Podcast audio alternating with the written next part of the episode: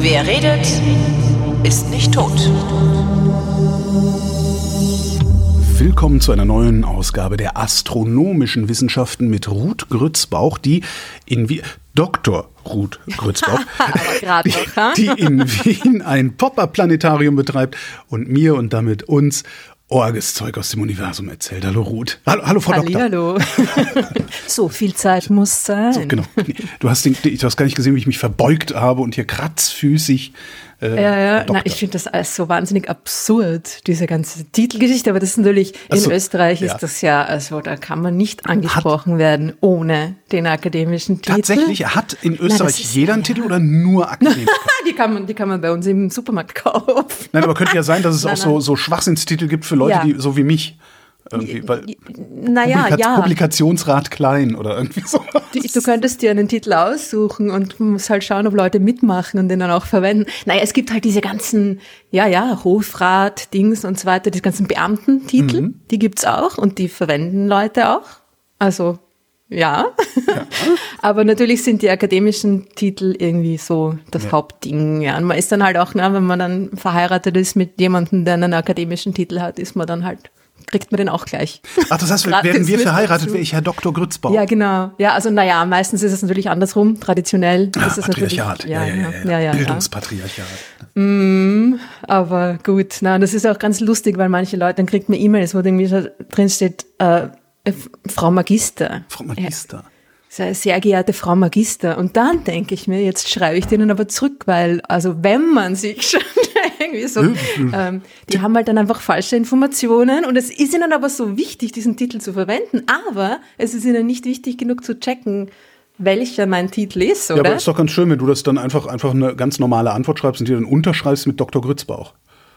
Ist eigentlich viel besser, so ganz subtil. das habe ich mich bis jetzt noch nie getraut, aber ich Äh, denke, genau so, ich würde es machen, ey, wenn ich schon, wenn ich schon so viel Arbeit in eine Dissertation gesteckt hätte. mein Freund von mir macht es immer, wenn er, immer nur, wenn er von irgend, wenn er von, ich sag mal, von den Einfältigen irgendwas will. Also Wohnungssuche. Dann hat er auf einmal seinen Doktortitel. Das ist echt total schön. allerdings, na, wenn man in einem Amt ist oder so, ja, natürlich, Ja. das, das nutze ich schon. Auch schon, dann ist er irgendwie in eine, in eine, in eine noble Gegend gezogen in seiner Stadt. Und da hat sich auch gedacht, diese ganzen Arschlöcher, hier hat dann sein Klingelschild Doktor. Ein, wirklich, oh, Diese ganzen Pisser hier, euch werde ich aber er hat recht, Ja, oder? klar. hat irgendwie recht, weil äh, gerade in, den, in diesen Kontexten, wo es den anderen Leuten wichtig ist, dann kann man es ihnen so richtig schön aufs Auge Genau. drücken. Aber es ist natürlich absolut lächerlich. Also es ist irgendwie, ich meine, es ist halt auch, ja, in England zum Beispiel interessiert das niemanden. Das Und ist auch mit irgendwie allen, so angenehm. Ja, wirklich, das ist- bisher haben alle Wissenschaftlerinnen, alle Wissenschaftler, mit denen ich geredet habe, und ich mache das ja schon seit zehn Jahren für die Helmholtz-Gemeinschaft, die haben alle gesagt, das, das, hör mal auf mit dem Quatsch. Lass das mal weg. Die legen da, Ja, ich habe noch halt nie erlebt, dass die da Wert drauf legen. Es ist halt auch einfach eine, es ist quasi fast wie eine, eine, eine Berufsbefähigung. Es ist Ja. jetzt nicht so, dass man das so sieht, als ein, ein Riesending, das ich gemacht habe. Äh, Vor allem, wenn du gemacht, Institutsleiterin bist, ne? wenn, du, ne? wenn du die Leiterin eines Helmholtz-Institutes bist, ist die Wahrscheinlichkeit, dass du vorher irgendwann mal promoviert hast, sehr, Ja. sehr, sehr, sehr hoch. Ja. Also ich glaube nicht, Allerdings dass finde ich jetzt, also die, die, die, der eigentliche Titel, den ich noch viel besser finde, Mhm. wäre natürlich Frau Direktorin. Frau Generaldirektorin und dann immer mit dem Mercedes vom Chauffeur abgeholt werden. Ich finde das so lustig, seit ich ab und zu verwende ich das ja, Planetariumsdirektorin. Geil. Und dann lesen Leute, ich verwende es natürlich aus Spaß, weil ich es natürlich lustig finde, mich Planetariumsdirektorin zu nennen, was, was ich ja bin, aber halt nicht so, wie es. hm. Und dann kommen manchmal Leute so, ah, äh, von welchem Planetarium genau? Und ich so, von meinem eigenen. Vom Grützbauch, Ah, vom Wiener, vom ah, Wiener ah. Grützbauch-Planetarium. Wiener Grützbauch-Planetarium. Planetarium. Ah, sehr lustig. Da- Ich erzähle dann immer die Geschichte. Ich habe mal, das ist ganz, ganz, also 25 Jahre her oder sowas. Äh, da habe ich in einer Filmproduktion gearbeitet und unser Chef, der hat an der Filmakademie in, ich glaube, Ludwigsburg, oder? Ich glaube ja, oder war der in München? Jedenfalls war er der Professor. So. Und der war, keine Ahnung, wie alt war der? Ich war damals 30, lass den mal 50, 55 vielleicht war der oder so, ich weiß es nicht mehr. Und der brauchte eine Wohnung in Köln. Ähm, dann haben wir eine Wohnung für den gesorgt. Ne? Also das Fußvolk in seiner Firma hat eine Wohnung für, für ihn gesorgt, gesucht. Und dann haben wir eine total geile Wohnung in Köln gefunden, im belgischen Viertel, fünfter Stock oben unterm Dach, wunderschöne Wohnung.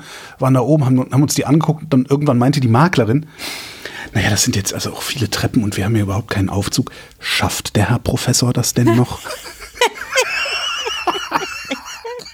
Und die hat garantiert so ein Bild von so einem alten Zausen mit einem Hörrohr im Kopf gehabt. Ja, mit so einem Monokel im Auge stecken und so, ein, so einer Weste. Ja, ja. So, mit das, einer war aber, das war aber an der wirklich Kette. der Moment, an dem ich akademische Titel im Alltag für lächerlich, äh, ab, ab dem ich akademische Titel Ja. im Alltag für lächerlich Aber das ist, habe. es ist wirklich so, dieses Beispiel veranschaulicht einfach auch so schön, worum es da geht und dass es Bilder erschafft. Ja? Mhm. Genau. Diese, die Sprache erschafft Bilder und die Bilder wiederum bestimmen, wie wir handeln und wie, wie unsere Gesellschaft funktioniert. Und darum ist es natürlich schon auch wichtig, dass man diese Strukturen quasi aufbricht. Ja, ja, ja.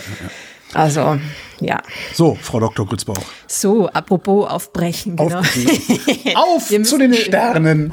argen Dinge da draußen reden. Und ich habe mir gedacht, wir reden äh, über etwas dieses Mal, was schon wirklich lange überfällig ist, worüber wir auch noch nicht geredet haben, soweit ich es in meinen Lange Aufzeichnungen. Äh, überblicken konnte. Metal Gold to Go Supernova. Das ist, na, das steht uns noch bevor. Die ist noch nicht überfällig. Die ist noch nicht überfällig. Das kommt erst in ungefähr mh, 10 bis 100.000 Jahren. Aber Oder morgen. Man Oder morgen. weiß es nicht. Naja, plus minus, ne? Ja. Aber es hat auch was mit der, mit dem Thema zu tun, dass wir nicht in der letzten Folge, da ging es ja um Dieter, ne? Dieter, genau. Pronomen. Sorry, Dieter übrigens. Dieter hat einen, einen Kommentar ähm, Stimmt. geschrieben, den fand ich sehr lustig. Das hat sich natürlich sehr gefreut und gedacht, ha, endlich mal ein Exoplanet wird nach mir benannt. Sorry, Dieter. Ja, tut uns, tut uns leid. Danke Auf auch eine Art. übrigens, apropos, auf eine Art, apropos für die, für die Empfehlungen, die vielen netten Empfehlungen. Ich schaue mir normalerweise die Kommentare nicht so an, aber irgendwie ist Zufall, habe ich sie mir angeschaut für der letzten Sendung. Danke für die schönen Empfehlungen zu, zu ähm, äh, Mythologie, Mhm. Infoquellen. Und Ja, aber das ist noch was, nicht da muss ich- mir anzuschauen. Aber Da muss ich auch noch mal ran. Da muss ich auch mal irgendwie, wahrscheinlich wird es eine Sendereihe oder so. die Stephen Fry äh, Ja. Empfehlung fand ich sehr interessant, Ja, ja. weil der ist natürlich, ich meine, ideal geeignet, oder? Für so Ja, ein Thema. der, der ist halt auch super Entertainment, Entertaining, Ja. der Typ. Das, ja. Und ist einfach ein cooler Typ, ja. Also ja, danke dafür. Aber eben nicht um letzte Folge ging es, sondern äh, ich glaube, es war die vorletzte, wo wir über dieses Neutrino-Bild geredet haben. Und das ist natürlich schon sehr arg gewesen und so weiter. Äh, aber was noch viel ärger ist und was ein bisschen mit diesem Neutrino-Bild zu tun hat, weil das Moment. Neutrino-Bild mit Hilfe dieser, dieser Strahlung überhaupt erst quasi erstellt wurde. Mhm. Hast du aufgepasst? Nee, aber müsste es nicht, äh, müsste es nicht Orga heißen und nicht Ärger? Orga, ja, das, Okay, das, das ich, recht. ich wollte nur sicher gehen. Ich wollte auch was sagen, weil ich ja nichts zu sagen habe. Darum quatsch ich rein. betrogen. Nein, ich habe nicht die leiseste Ahnung, wo, wo, worüber du reden willst.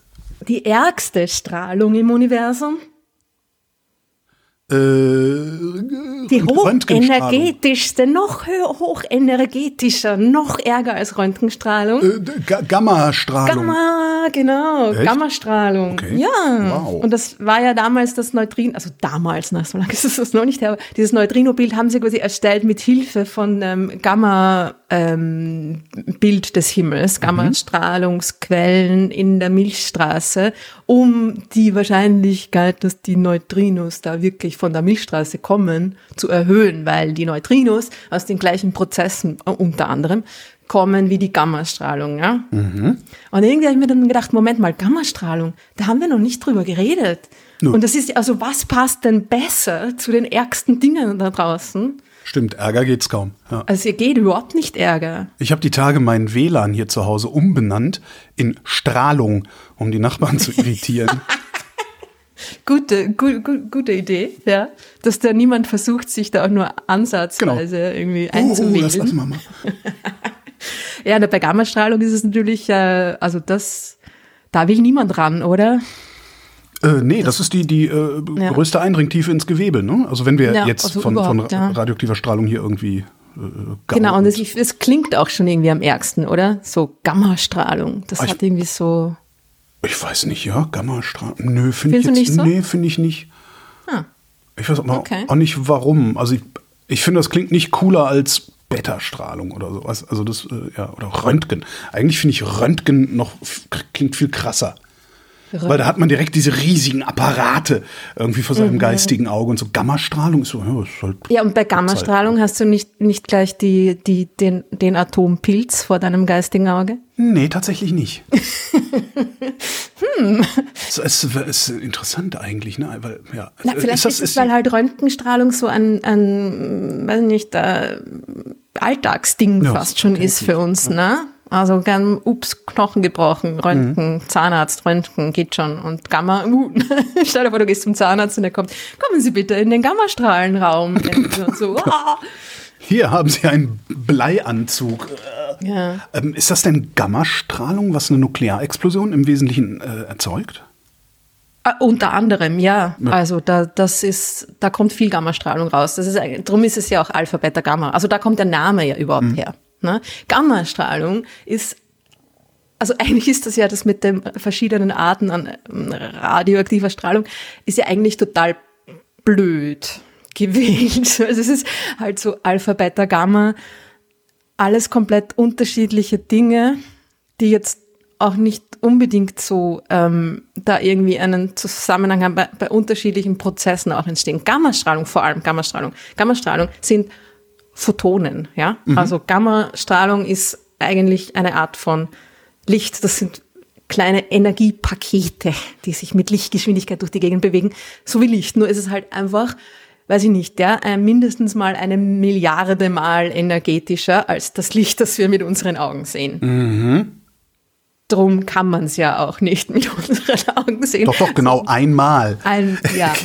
Also, ja, genau. Also es ist sehr, sehr hell und dann sehr lang, sehr, sehr dunkel, ja. Naja, nein, so schnell geht das ja dann wahrscheinlich auch nicht. Aber wie auch immer. Auf jeden Fall ist, also Alpha-Strahlung sind äh, eigentlich Heliumkerne, mhm. ne?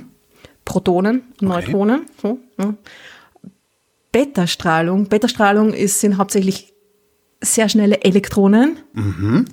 Uh, gut, können auch Positronen sein, glaube ich jetzt. Ja, es gibt irgendwie mal Beta plus, Beta minus.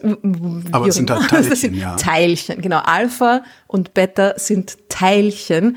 Gamma-Strahlung sind keine Teilchen, sondern das sind, ähm, naja gut, Photonen sind auch Teilchen, aber es sind keine Materie. Teilchen, ja, mhm. sondern es ist Licht. Und darum ist es diese, diese Gammastrahlung kann in ganz vielen verschiedenen Prozessen auch erzeugt werden. Ja, der radioaktive Zerfall ist eine Möglichkeit, wie diese Gammastrahlung erzeugt werden kann. Im Weltraum ist es äh, unter anderem ganz, ganz anderes äh, Zeug, was diese Gammastrahlung erzeugt. Ja. In der Kernfusion wird auch äh, Gammastrahlung erzeugt, ja, aber das, das meiste ist viel, viel, viel hochenergetischer als diese Gammastrahlung, die im radioaktiven Zerfall erzeugt wird. Ja. Das Zeug, was da aus dem Weltraum an Gammastrahlung zu uns kommt, ist wirklich die aller, allerärgste Strahlung. Und was, was im, im Weltraum erzeugt die dann? Ist das die Kernfusion?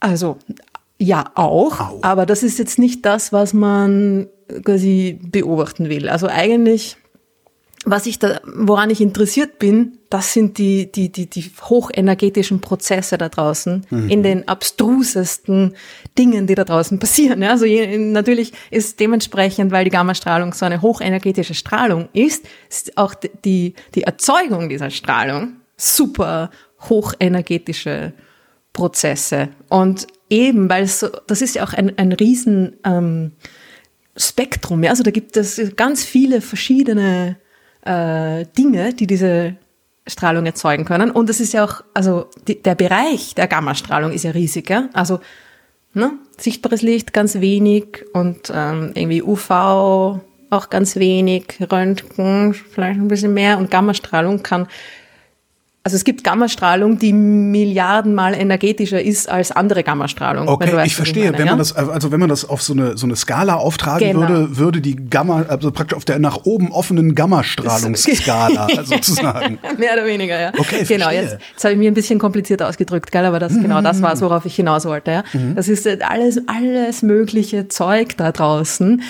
Also, ich meine, wie man, auch die Geschichte, wie man da überhaupt draufgekommen ist, dass es diese Gammastrahlung, quasi diese Art von Licht gibt, die da aus dem Weltraum kommt, ist auch irgendwie sehr nett. Also man kann das natürlich nie auf der Erde selber nicht wirklich ähm, beobachten, unter Anführungszeichen, detektieren, sollte man vielleicht mhm. besser sagen.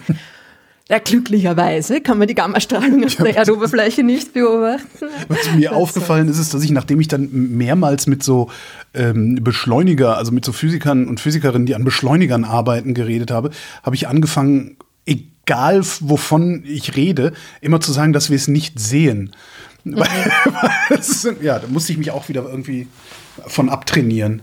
Das ist, Natürlich ja. kann man es nicht sehen. Ja, ja, ich meine mit Detektoren. Also, ja detektieren. Aber es ist ja auch, ich meine, detektieren ist auch irgendwie so ein, das kann auch wieder alles heißen, gell? Das ist auch irgendwie so ein bisschen so ein missverständliches Wort. Naja, egal. Wie auch immer. Man muss natürlich in den Weltraum hinaus, um diese äh, Gammastrahlung zu detektieren. Und das ist auch die Art und Weise, wie sie, wie überhaupt die, die Gammastrahlung aus dem Weltraum gefunden wurde das erste Mal. Das ist ganz lustig. Das ist äh, Kennst du die Geschichte, nee, wie man drauf gekommen ist? Nee, ja? nee, nee, ich wollte nur gerade fragen, ähm, man kann also die äh, Gammastrahlung aus dem Weltall auf der Erde überhaupt nicht detektieren.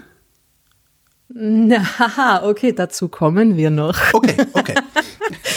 ja, na, äh, hm, kann man über Umwege, aber da, da, reden wir dann nachher drüber. Okay, mhm. zuerst mal, ähm, Weltraum. Also, da, wie man drauf gekommen ist, dass es diese Gammastrahlung aus dem Weltraum gibt, du kannst es dir wahrscheinlich denken. Es waren nicht wissenschaftliche, rein wissenschaftliche Gründe, sagen wir jetzt mal, die uns dazu getrieben haben, den Weltraum nach Gammastrahlen abzusuchen.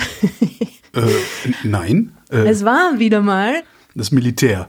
Das Militär, so ist es. Ja, es waren Militärsatelliten genau. in den 60er Jahren. Ich finde es auch immer so schön, wenn, wenn alle so Raumfahrt begeistert sind. Niemand denkt daran, dass da das oben alles, im Wesentlichen das Militär ja. unterwegs ist. Ja. Allerdings, ja. Und die finden natürlich auch irgendwie dann halt ähm, Dinge heraus. Das mhm. hat, wie, wie haben wir vorhin so schön gesagt, Synergieeffekte für die, für die Wissenschaft.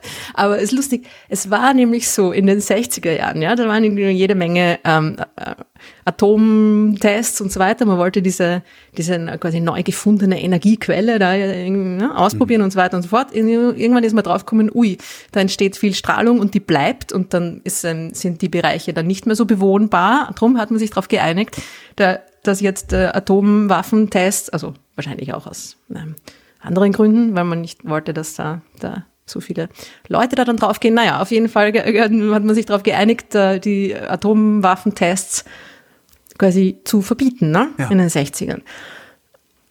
Jetzt ist natürlich die Frage, oberirdische. Oberirdische, genau, ja. Zumindest ja. auf der Erdoberfläche. Und jetzt ist dann natürlich die Frage, okay, aber, aber machen das die anderen auch? Mhm. Halten sich die anderen da auch dran? Mhm. Und wie finde ich aus, ob sich da alle da dran halten? Ich muss irgendetwas sehen, das einzigartig durch oberirdische Kernwaffenexperimente oder Kernwaffentests erzeugt wird. Also genau. irgendeinen eindeutigen Marker. Und das ist die Gammastrahlung. Gammastrahlung. Ah, okay. Also wenn ich. Ich muss mir also einen Gammastrahlendetektor irgendwo hinstellen, mhm. um zu sehen, ob irgendein Arsch hier eine Kernwaffe gezündet hat. Genau, am besten natürlich von oben, ne? Klar, Fernerkundung ist immer besser. Ja. Ne? Also, äh, Satelliten in den Weltraum hinauf äh, geschickt und also von den USA, natürlich wahrscheinlich hat, haben es äh, auf russischer Seite gab es wahrscheinlich genauso Satelliten, weiß ich jetzt nicht, aber äh, das waren die, die Wähler-Satelliten hießen die. Gamma, sollten Gammastrahlungsblitze quasi auf der Erdoberfläche finden, wenn äh, sich da, wenn, wenn, so es sie dann gibt. Also so dann ja. jemand sich da nicht dran hält und doch die Atomwaffen da irgendwie äh, versucht zu testen und so weiter. Ja. Entdecken diese Wählersatelliten tatsächlich Ende der 60er war das, ne? Also äh, schwierige Zeit, ja. Da entdecken die tatsächlich Gammastrahlenblitze. Die nicht Jetzt von der ist- Erde kommen. Jetzt ist aber das Ding so, naja, weißt du ja nicht. Ja. Das war ja natürlich da in den, kann man sich gut vorstellen, in den, in den, in den Köpfen der, der Militärs, naja, man schickt da diesen Satelliten rauf, der einen Detektor an Bord hat, der detektiert die Gammastrahlen von den Atomtests, Ja. dass da von der anderen Seite, von der Rückseite auch was kommen könnte, war da vielleicht damals noch gar nicht so ähm, präsent. Ja? Präsent vielleicht, aber es hat die halt nicht interessiert, weil darum ging es ja bei diesen Satelliten nicht, ne? Ja, genau. Ja. Naja, auf jeden Fall kann ich mir vorstellen, dass da natürlich die Aufregung groß war. Wo kommen diese Gamma-Blitze her und so weiter, ja? Und dann irgendwie so, du warst, nein, du warst, nein, du warst. Nein. Bis dann erst, das war dann erst einige Jahre später, Wissenschaftler sich der Satellitendaten angenommen haben und halt quasi die Richtung und die, die, die sagen wir jetzt mal, die, die Art und Weise, wie diese Gammastrahlung detektiert wird, ja, sich genau angeschaut haben, wie diese ähm, Teilchenspuren, die da ausgelöst werden oder was auch immer, ne? diese die Elektronen, die da dann irgendwie rausgehaut werden und so weiter, wie, mit welcher Energie und so weiter und so fort, draufgekommen sind, dass das gar nicht dazu passt. Das passt nicht zu den Atom Das heißt, Gammastrahlen. Das Das, heißt muss aber, die- die- die von Mili- woanders kommen. die Militärs sind jahrelang davon ausgegangen, dass die Russen, dass der, der Iwan äh, Ja. Atomwaffenexperimente macht, die er gar nicht gemacht hat. Ja. Also Also ich habe jetzt da, ich ist ja kenne auch super. Entschuldigung. Ich bin jetzt keine Spezialistin für, für ähm, Militärgeschichte und so weiter, also falls da jemand mehr weiß. was Ja, immer her damit. Aber in den ich- späten 60ern vorgegangen ist, aber man kann sich ungefähr vorstellen, ja, diese, Ja, klar. wie man es immer sieht in den Filmen, wo sie sich dann treffen in diesen großen Räumen mit Und so, dann so, ein- runden dickschädliger, dickschädliger, breithalsiger General mit so einer Zigarre Genau. immer. Die Russen haben schon wieder einen Atomwaffenversuch gemacht. Wir müssen auf DEFCON 3. Oder So, irgendwie- genau. genau sowas. Was war das? DEFCON 5 war irgendwie das Ärgste oder war das? das Nee, DEFCON 5 ist Nein, Frieden. Hm. 5 ist Frieden. Ah, 1 war das. Okay, Genau. okay, okay. Das kenne ich aus diesem, aus diesem Tic-Tac-Toe-Film. Wie hieß der? Ja, Äh, äh, Wargames. Ja. Ah, Ich ja, habe genau, schon genau, Russen, genau. ich habe schon die Russen bekämpft, da haben sie noch in die Windeln geschissen. Sie Sesselfurzer. ja genau so war Okay, es. ich Ja. kann mir das so richtig gut vorstellen. Ja, genau, wie in diesem, ja. Also ich, ich mein, ich weiß nicht, ob es so war, aber also genauso kann ich es mir auch vorstellen. Also wahrscheinlich, es würde mich nicht wundern, wenn es genau so gewesen wäre. Auf Naja, jeden sie Fall. werden, also was sie aber doch wahrscheinlich haben, ist, also sie werden diese Gammastrahlendetektoren haben und werden sagen, okay, hier hat's geblitzt. Ähm, wir, wir, wir haben einen Hinweis auf eine oberirdische Nuklearexplosion. Äh, Explosion. Wir gucken uns jetzt mal die seismischen Daten an. Und dann werden die ja gesehen haben, dass es keine passenden seismischen Daten zu diesen. ist. Genau, Ja. genau. Das, also weil seismische Daten haben die, sammeln ja schon wesentlich länger. Man, ja, also man könnte quasi mm, annehmen, dass dann Wissenschaftler jeglicher Flavors irgendwie gesagt haben, ähm, mm, I don't think so. Und die, die Militärs mit den Zigarren im Mundwinkel vielleicht trotzdem find out who did it. Irgendwie so. Naja, und sie haben, aber das war wirklich, ich glaube, das war erst Anfang der 70er, ja. Das war, also das sind schon Jahre vergangen, bis man dann auch wirklich draufgekommen ist. Nein, it's coming from outer space. Aliens. Nein, nein, nein, nein, nee. nein, nein, nein.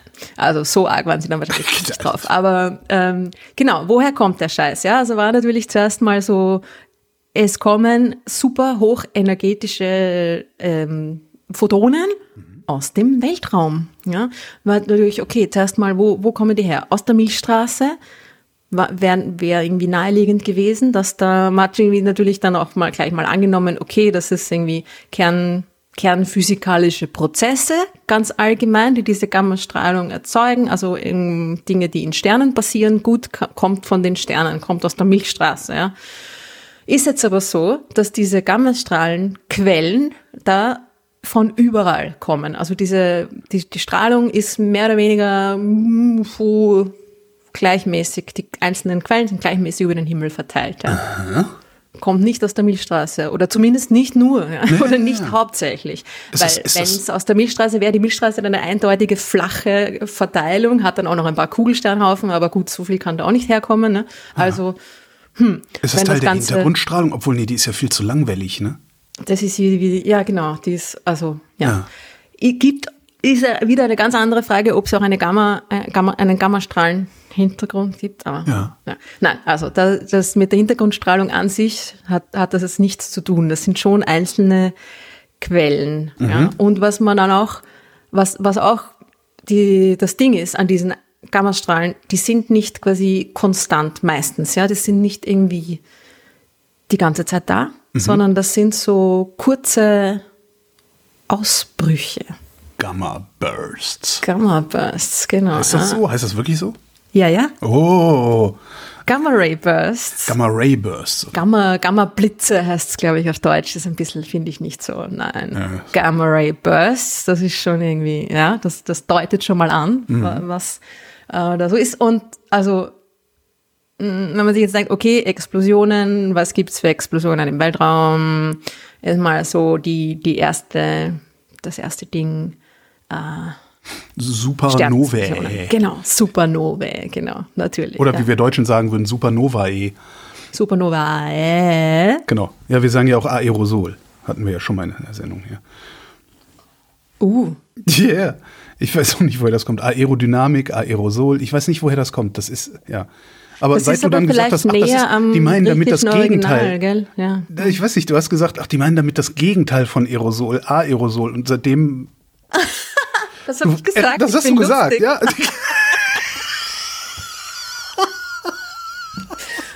Und das habe ich mir, das habe ich mir gemerkt. Und wenn jetzt, wann immer jetzt jemand hingeht und sagt, äh, und dann ist ja, dann haben wir ja noch da Probleme äh, wegen Viren und in den Aerosolen, sag ich, ach, in den, in den Gegenaerosolen auch?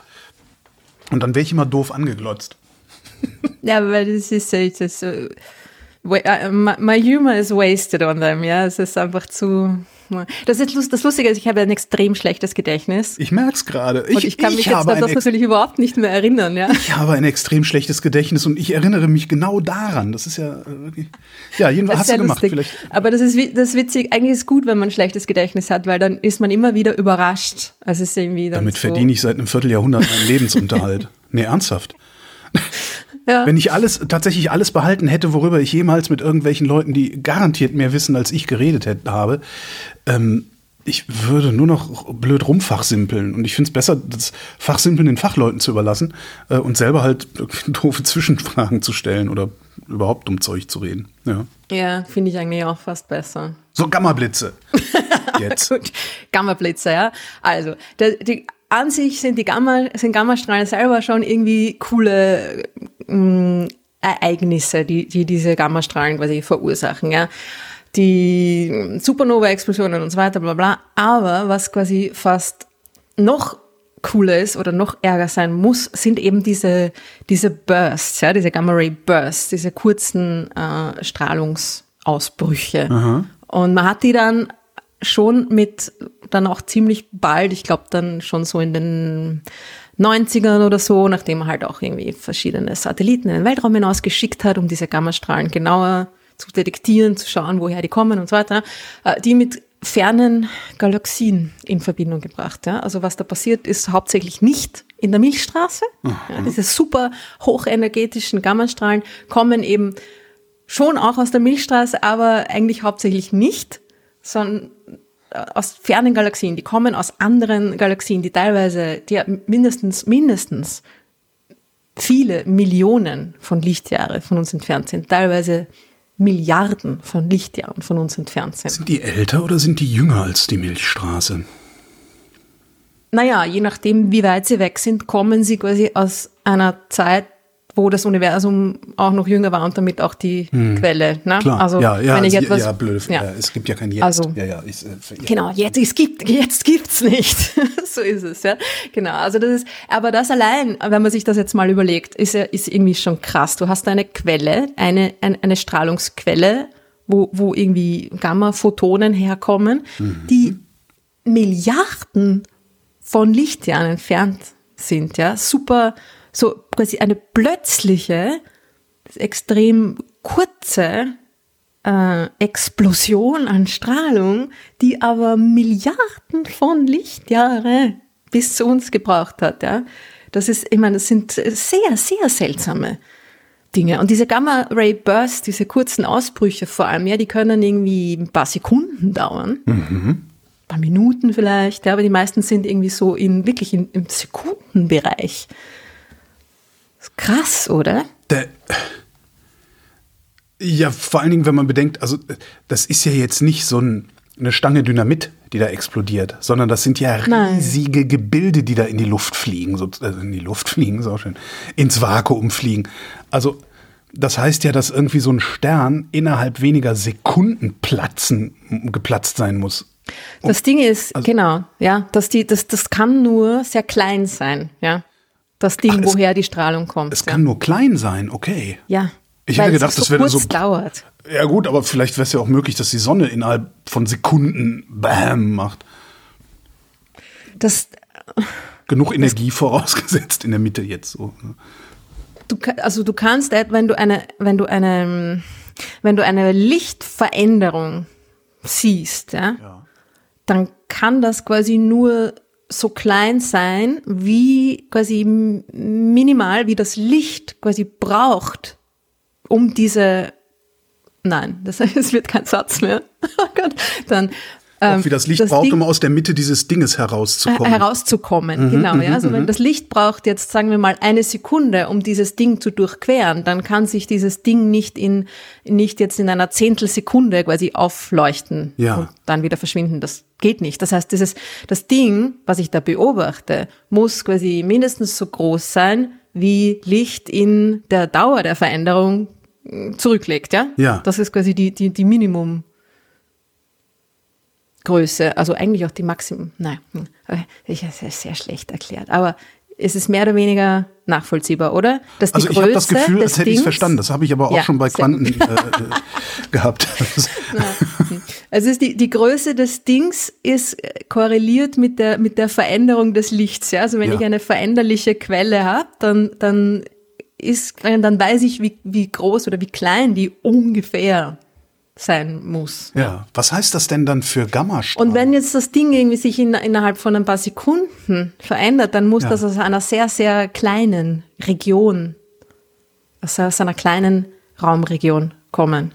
aber Es ist eine, eine, eine Maximalgröße. Faustgroß. Mondgroß, Nein, nein, nein, okay, nein, nicht so klein, aber schon jetzt zumindest, also, naja, hm? Pff. Also für etwas, was aus einer anderen Galaxie kommt, ja, Ja. und so hochenergetisch ist und so quasi super fokussiert ist. dass Das es hier ein- so gut detektierbar ist. Ja, ist extrem schräg. Du hast ja auch, also wenn das Ding mh, diese Gammastrahlen quasi rundherum aussendet, ja, dann kommt da ja nicht mehr so viel bei uns an. sollte, ja. Sollte. Das heißt, die meisten dieser, dieser Gamma-Ray-Bursts müssen erstens aus einer extrem kleinen Gegend kommen und sind eigentlich äh, fokussiert. Ja? Also das ist so ein bisschen, ein bisschen wie, wie Neutronensterne, die, die man als Pulsare beobachtet, ja? wo das dieses, dieser, dieser Lichthaus, das hatten wir schon mal, Ja, genau. dieser Leuchtturmeffekt da zustande kommt. Ja?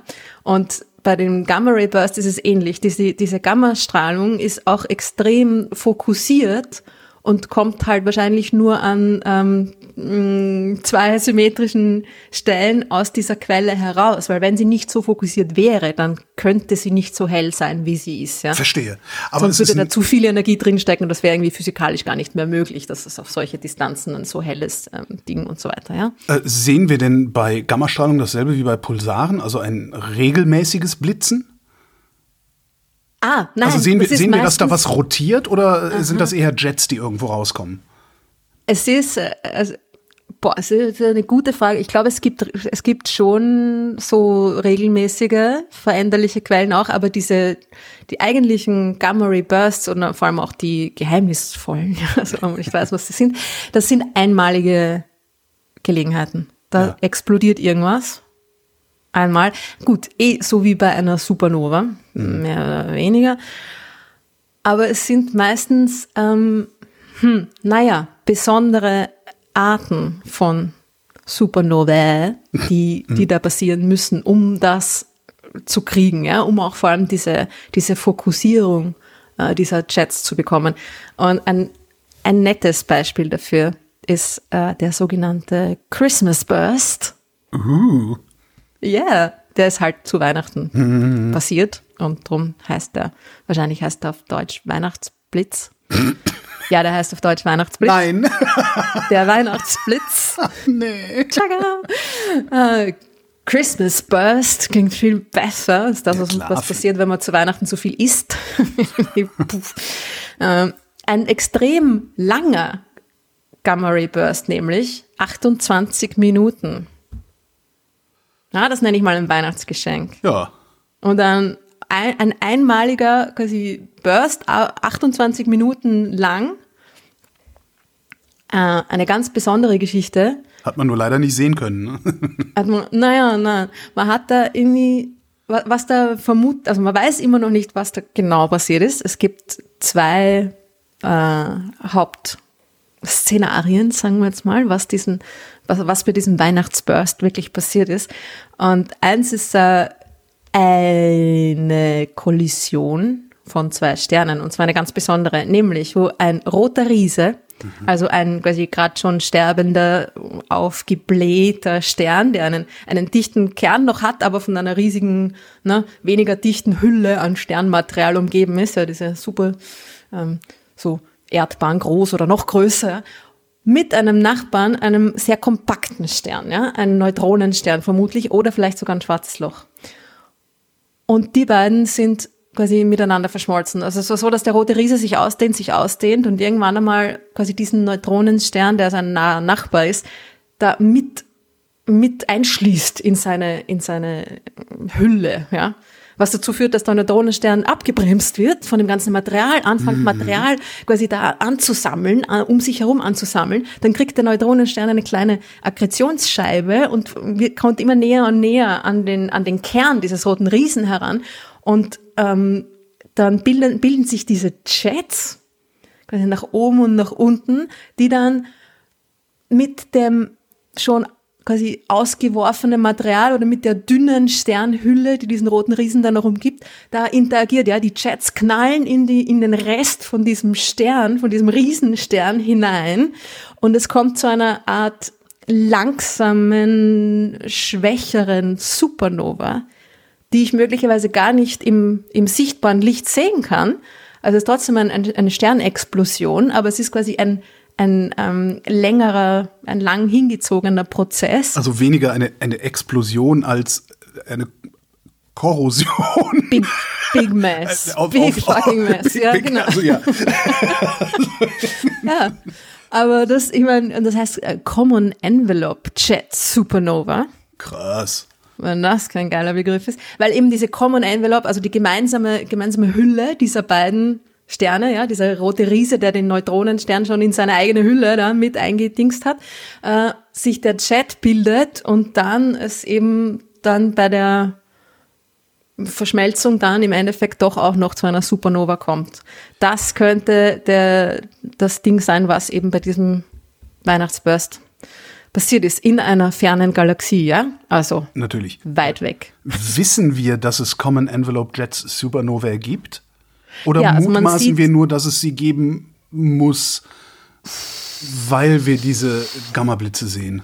Das, es gibt da mehrere, es gibt da andere Kandidaten, die jetzt auch nicht unbedingt einen Gamma-Blitz, quasi einem Gamma-Blitz zugeordnet sind, die, wo man aber eine Supernova auch beobachtet, die sehr lang dauert, weil Supernova, quasi normale Supernova, die, die haben ja alle eine gewisse, äh, die explodieren und, und werden dann wieder schwächer. Ja? Also die haben Ja. eine gewisse ähm, Lichtkurve, die haben einen Verlauf in, in ihrer Helligkeit. Jetzt ist bei diesen Arten von Supernovas so, dass die eine, einen ganz anderen Verlauf haben und viel länger dauern, aber weniger stark sind. Also insgesamt quasi, das, das, die Helligkeit ist über einen viel längeren Zeitraum da irgendwie verteilt und so weiter. Ja? Und das ist eine Möglichkeit, diese quasi langsamen, schwächeren Supernovae zu erklären. Den Gamma-Ray Burst siehst du aber nur, wenn du quasi auf den Jet von oben drauf Ja, schaust. auf die. Akkretionsscheibe, Ja, ja. Genau. Und das heißt, es muss nicht unbedingt ein, zu einem Gamma-Ray Burst kommen, wenn so eine Common Envelope Jet Supernova passiert. Ja, Das ist alles, es ist alles so scheiß kompliziert da draußen in diesem Aber wenn wir, Universum. das, das, das scheint ja vergleichsweise alltäglich zu sein im Universum, wenn wir dann überall Gammastrahlung aus allen Richtungen sehen. Die, Ga- also Gammastrahlung ist, naja, alltäglich jetzt vielleicht nicht, aber es ist nicht ungewöhnlich. Das, also Gammastrahlung kann, es ist, siehst du überall da draußen. Also das ist jetzt nicht so ungewöhnlich, aber eben die, es, sind, es gibt so viele verschiedene Gammastrahlungsquellen, dass man, man muss fast für jede neue Quelle sich dann irgendwie ein neues Szenario überlegen, was da passiert sein könnte. Ja. Die andere, übrigens, die andere, die andere ähm, Option, das andere Szenario, das ist fast noch cooler. Es passt nämlich auf die, auf diese, auf die Daten, auf die, die, die, quasi die Lichtkurve und so weiter, die man da beobachtet. Genauso wie halt so ein Orgel-Szenario ganz weit weg passt auch ein anderes Szenario viel näher an uns dran. Du brauchst ein, ein, ein kompaktes Ding, das in ein weniger kompaktes Ding quasi hinein ähm, stürzt. Und die nahe, die nah an uns dran ähm, Version dieses Szenario ist, es könnte ein kleines Objekt wie ein Asteroid oder ein Komet in einen Neutronenstern hineingeknallt sein. Wie cool ist das bitte? Das, äh, ja. Findest du es nicht so toll? Doch, aber ich frage mich gerade, wie das aussieht. Also wie das in, also ne, weil so äh, Asteroid klatscht auf Planet kennen wir ja. Ja. Ähm, Ich finde das super, weil das ist eine Frage, die ich auch oft von Kindern im Planetarium gestellt bekomme, wenn wir uns weißt die Sonne ungefähr, Wo mein anschauen. Niveau ist. Ja, aber hey, die Zehnjährige stellen die besten Fragen oder vielleicht sogar noch, sogar noch ein bisschen jüngere Kinder. Also die, die haben es einfach drauf. Na, wie auch immer. Wenn man sich einfach so einen Stern anschaut, ne, also Riesenfeuerball, natürlich kommen dann einem Gedanken, boah, was passiert, wenn da irgendwas hineinfliegt? Und dann ist immer so die Frage, was passiert, wenn ein Asteroid in die Sonne fliegt oder so? Ja, natürlich Nix. nicht viel. Also dem, ja. Ast dem Asteroiden alles, ja, aber dem Rest passiert nichts. Aber anscheinend ist es äh, ist der der Kontakt eines eines Kometen, sagen wir jetzt mal, mit einem Neutronenstern ähm, doch kann so geartet sein, dass dabei äh, Gammastrahlung erzeugt wird, die dann, wenn wir genau in der richtigen Richtung quasi drauf schauen, auch wieder äh, als als Gamma Ray Burst bei uns zu sehen ist. Ist fetzig, oder? Wie macht der Neutronenstern das? Also was passiert das- am Neutronenstern, dass er dann so einen Gamma-Ray-Burst aussendet? Das muss ich jetzt ehrlich gestehen, weiß ich auch nicht genau. Ich meine, so ein Neutronenstern ist einfach an sich schon ein extrem ähm, abstruses äh, Gebilde, ja. Das hat ir- irgendwie eine eine Dichte von, ich weiß nicht, ähm, ein, ein Gebirge pro Teelöffel oder so, ja. Das ist hat eine, eine, eine Kruste, ist ja auch nicht nur aus Neutronen, sondern hat eine, eine dicke quasi Kruste aus Eisen und so weiter und so fort. Und flitzt aber witzig schnell im Kreis. und also dreht sich. ja, so, dreht vielleicht sich, hat es mit dieser Rotation zu tun, ich weiß auch nicht so dass genau. kurz Auf die Rotation gestoppt wird oder zumindest naja. also kurz, kurz verlangsamt wird. Fall. Also was, was Gammastrahlen erzeugt, ist eigentlich immer oder mh, äh, meistens, fast immer, äh, sehr, sehr schnelle, extrem schnelle Teilchen. Also Gammastrahlen ist das, was quasi passiert, wenn, wenn meistens Elektronen sich org aufführen. Ja. Ja, wenn Elektronen, die extrem schnell unterwegs sind, mit Dingen interagieren. Also entweder mit ähm, Prozessen im Atomkern selber, ja, oder Elektronen mit Magnetfeldern, kommt Gammastrahlung raus, wenn sie sehr, sehr, sehr schnell sind und die Magnetfelder sehr, sehr, sehr stark sind. Oder auch wenn, wenn, wenn superschnelle Elektronen mit, mit, mit Licht interagieren, ja. Die können das Licht quasi anhauen, anstoßen und so quasi aus normalen, sagen wir jetzt mal, niedrig energetischeren Photonen so hochenergetische Photonen machen. Ja, die können ihre Energie an das Licht übertragen. Ja. Und es ist natürlich jetzt so, dass das eine Frage ist, alles eine Frage der Wahrscheinlichkeit. Ja, also da pass- das, das passiert selten und darum gibt's von diesen Gamma-Photonen eigentlich ja auch wenige. Das sind, das, das sind die Freaks. Ja. Ja. Das sind die Freak-Photonen, wo, wo gerade irgendwas Orges passiert ist und die quasi aus mh, Gründen des, auch des Zufalls, ja, einfach so viel Energie abgekriegt haben. Aber im Beschleuniger können wir die erzeugen. Ne? Ja, und sie werden auch im Beschleuniger erzeugt. Sie werden ja auch, man nennt das ja auch, diese Objekte da draußen, also jetzt mal alle möglichen Sachen. Ne? Also me- meistens sind das Supernova-Explosionen, äh, Neutronensternkollisionen. ist auch ein super heißer äh, Kandidat, oder nicht nur ein Kandidat, sondern sind schon einige Gamma-Ray-Bursts auch mit äh, Neutronensternkollisionen in Verbindung gebracht worden, vor allem dank äh, LIGO, ne, ein Gravitationswelleninstrument. Das äh, hat 2017 war das, glaube ich, diese Neutronensternkollision ähm, quasi in verschiedenen Wellenlängen beobachtet. Mhm. Also verschiedene, auch, auch sichtbares Licht, Gamma-Ray-Burst und Gravitationswellen, wo man zurückschließen kann, was für Objekte sind da jetzt miteinander kollidiert. Ja. Diese ganzen Objekte, die, die Gamma-Ray-Bursts oder überhaupt Gammastrahlen erzeugen, nennt man ja auch, oder viele davon, nennt man auch kosmische Beschleuniger. Ah. Ja, also das ist irgendwie ein CERN auf galaktischem Level. Da träumen die von in der Schweiz. Äh. Nicht nur in der Schweiz. Jetzt bauen wir mal eine richtig lange Röhre. Aber es ist im Endeffekt, na, aber es ist im Endeffekt, es sind wirklich ähnliche Prozesse. Wenn du halt mhm. ein Magnetfeld hast, das ich weiß nicht, wie viele Male stärker ist und äh, Geschwindigkeiten, gut, die Geschwindigkeiten sind ähnlich, ne? Eine andere mhm. Lichtgeschwindigkeit, wenn du äh, Elektronen quasi so stark beschleunigen kannst, äh, kommen da Gammastrahlen dabei raus. Ja? Also es ist irgendwie verschiedene, eben wie ich am Anfang schon gesagt habe, verschiedene Arten, diese Gammastrahlen zu erzeugen. Aber diese, diese beschleunigten Elektronen sind eine, eine der Haupt ähm, äh, Verdächtigen, ja, die Gammastrahlen machen. Aber was noch interessant wäre, mhm. fällt mir gerade ein. Du hast am Anfang gefragt, kann man die nicht von der Erde auch beobachten? Ja. Das ist eine sehr gute Frage, weil natürlich, also das Ding ist, wenn ich Gammastrahlen beobachten will oder beobachten, ne, detektieren, wie immer, die Dinger, die fetzen mir ja überall durch. Ich ja. brauche ja einen Detektor, der extrem viel Masse hat, mit dem mhm. ich diese, diese Gammastrahlen quasi aufhalten kann. Ja? ja? Das macht man mit irgendwelchen Schicht, Schichtdingern, Folien, wo die, wo die Gammastrahlen dann hineinknallen und Elektronen äh, erzeugen und so weiter, ja. Und dann habe ich Detektoren, Foliendetektoren, das ist ein riesen Sandwich und bla bla bla. Äh, aber das Ding ist, dass die sehr schnell sehr schwer werden und zwar zu schwer für den Weltraum. Das heißt, das ist irgendwie erstens der Uraufwand mhm.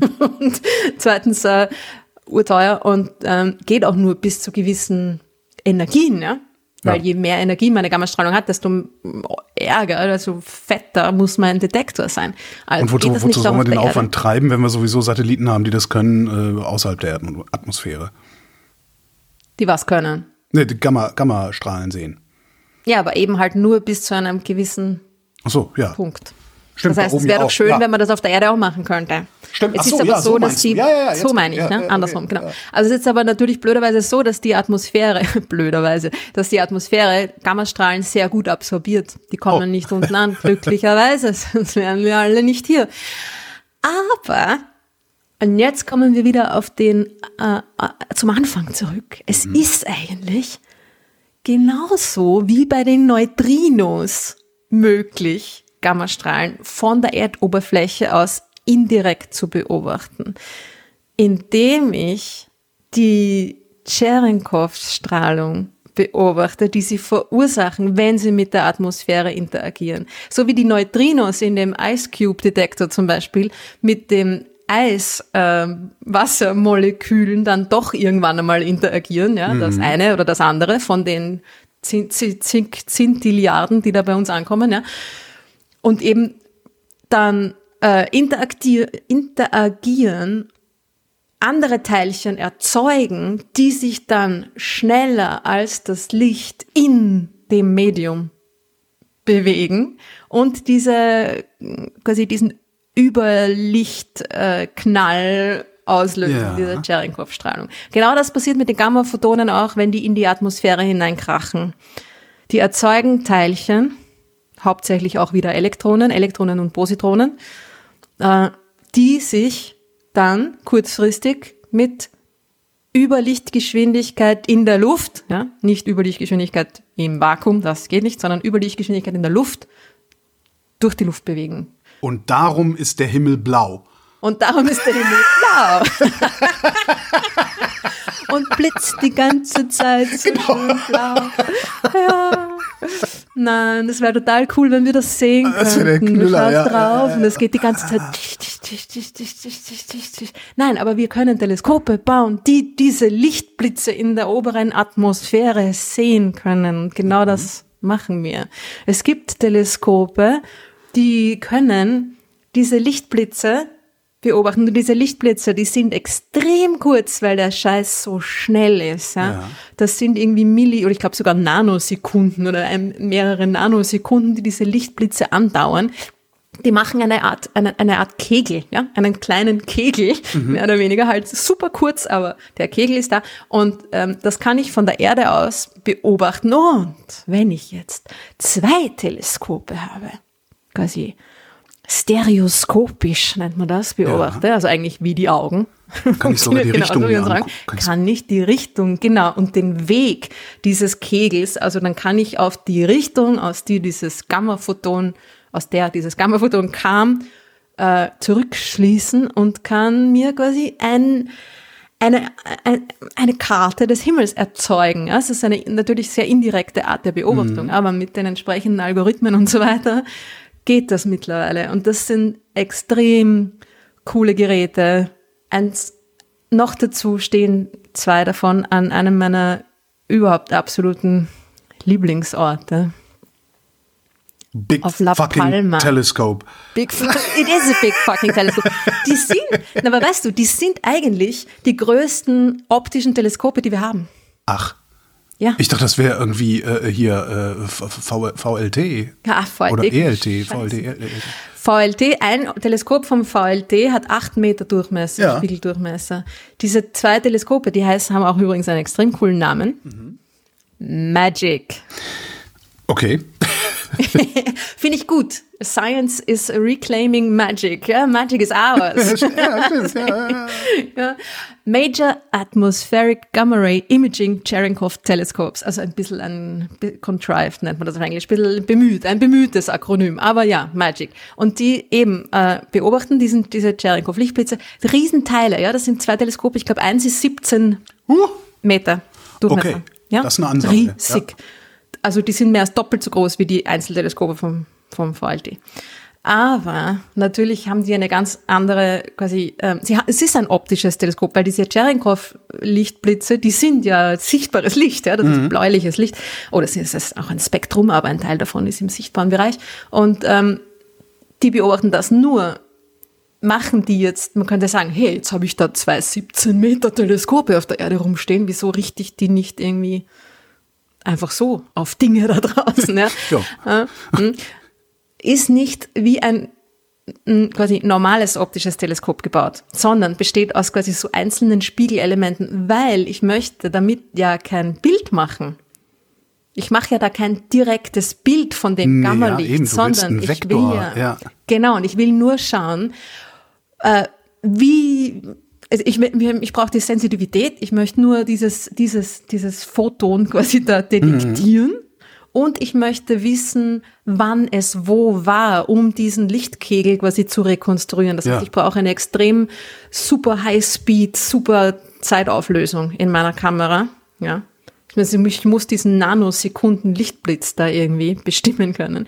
Und äh, eben, es geht mir nur um die, um die Helligkeit, es geht mir nur um das Detektieren dieser Photonen. Das heißt, die, die machen kein Bild, die sind, das sind eigentlich nur riesen gigantische ähm, Photonenzähler, ja. Und mit einer super genauen zeitlichen ähm, Bestimmung, wann das Zeug angekommen ist bei uns. Darum kann ich damit leider nicht so viel anderes irgendwie beobachten. Aber dafür den blauen Himmel. Aber ja. Und auch dazu in La Palma, weißt du, wie, weißt du, wie geil dieser Ort ist, wo die stehen? Ich meine, das, das sind nicht die einzigen Orte, die, äh, die einzigen Orte, die einzigen Teleskope, die an diesem Ort stehen. La, La Palma, äh, äh, eine der Kanarischen Inseln. Nicht Las Palmas, nicht, äh, nicht dort, wo ihr auf Urlaub hinfahrt. Club Las Piranhas, genau. Und das ist, also da stehen einige Teleskope dort an diesem, an diesem Standort, ist irgendwie einer dieser Orte, wo halt oft diese ähm, Inversionswetterlage vorherrscht, ne? wo die Wolken ganz weit unten sind und oben ist schön trocken und klar. Und es ist auch dieser, dieser ähm, diese Insel ist ja quasi ein, ein eingestürzter riesiger Vulkan, ja. Mhm. Die ist, das ist eine, weißt du, wie die ausschaut von der Geografie? Nee, gar nicht. Ich, äh, äh ich google mir das mal. Ah, ja, oh ja, das ist tatsächlich, ja, das ist ein, ein ja, Die Teleskope stehen quasi an einem Rand, also quasi am, am, am äußeren Hang dieses ja. ehemaligen Riesenvulkans, der da irgendwie eingestürzt ist, also schon vor einiger Zeit, ja. Ähm, und eine gigantische Caldera nennt man das, einen, mhm. einen Kessel zurückgelassen hat, der, dessen Seitenwände ungefähr so äh, an die 1000 Meter hoch sind, ja, vertikal mhm. fast. Der hat äh, 1000 Meter hohe ähm, Kesselwände rundherum und du stehst bei diesen Teleskopen quasi knapp unterhalb des Randes von diesem gigantischen Kessel. Ich glaube, da muss ich mal hin. Es ist echt krass. Und du kannst du diesen, auch diesen, diese, die, manchmal diese Wolken, ähm, Wasserfälle beobachten, wo die Wolken von der anderen Seite, von der gegenüberliegenden Seite quasi hochsteigen und über den Rand dieses Kessels nach unten fallen. Oh geil, das ist Magic ist ein, Magic ist, Magic ist äh, die Helmholtz-Gemeinschaft dran beteiligt. Ja, na bitte. Da muss ich, das ist cool. Also, also das Desi, das, oder der Desi ist dran. Ja, ja, dran genau. Die, die sind, ist, ja, ja, das ja, ist ja eine Riesenkollaboration ja, auch. Ja, ja. Das kann, muss mhm. ich mal mhm. versuchen. Vielleicht zahlen die mir ja sogar eine Reise nach La Palma. Das finde ich geil. Ma, ma, machen wir da mal einen Live-Podcast von dort? Ja, Darf ich genau. mitkommen? Chef, bitte. Ah, ja, extrem cool. Da musst also. du unbedingt hin. Und ihr auch. Sehr geil. Ruth Grützbauch, ich danke für den Tipp. Ja, gerne. Und euch danken wir für die Aufmerksamkeit. Bis zum nächsten Mal. Tschüss.